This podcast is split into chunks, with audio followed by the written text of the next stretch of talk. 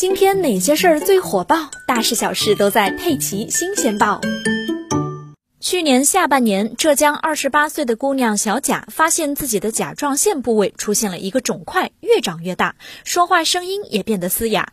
去当地医院检查，被确诊为甲状腺髓样癌。对于甲状腺髓样癌，小贾并不陌生，因为他的姥姥和妈妈都因此动过手术。姥姥做手术至今已经五十多年，妈妈也术后三十三年了，都好好的活着，生活没有太大的影响。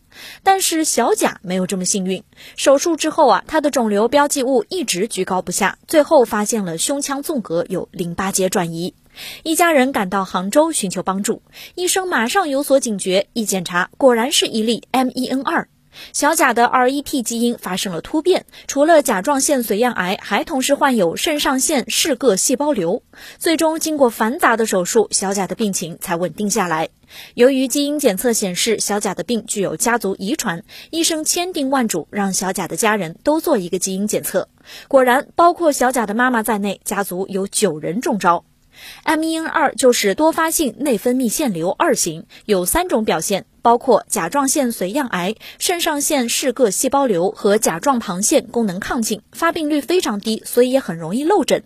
但这恰恰是最危险的，因为很多患者到了医院之后，往往是治疗了甲状腺，没有留意到肾上腺也有问题，一次爆发，后果就不堪设想。曾经有一个患者晚上心悸心慌去医院就诊，在当地医院急诊室门口痛苦的大叫一声，医生都来不及抢救，人就没了，就是因为血压暴升。导致脑血管破裂而死。浙江目前有八十个 MEN2 家族已经得到了治疗，但可能还有隐藏的 MEN2 家族还没被发现。医生提醒大家，如果确诊甲状腺髓样癌，一定要做一个基因检测。而对于确诊了 MEN2 又还没有生育的患者呢，也不用慌。虽然 MEN2 是遗传的，但可以通过第三代辅助生殖技术来阻断遗传。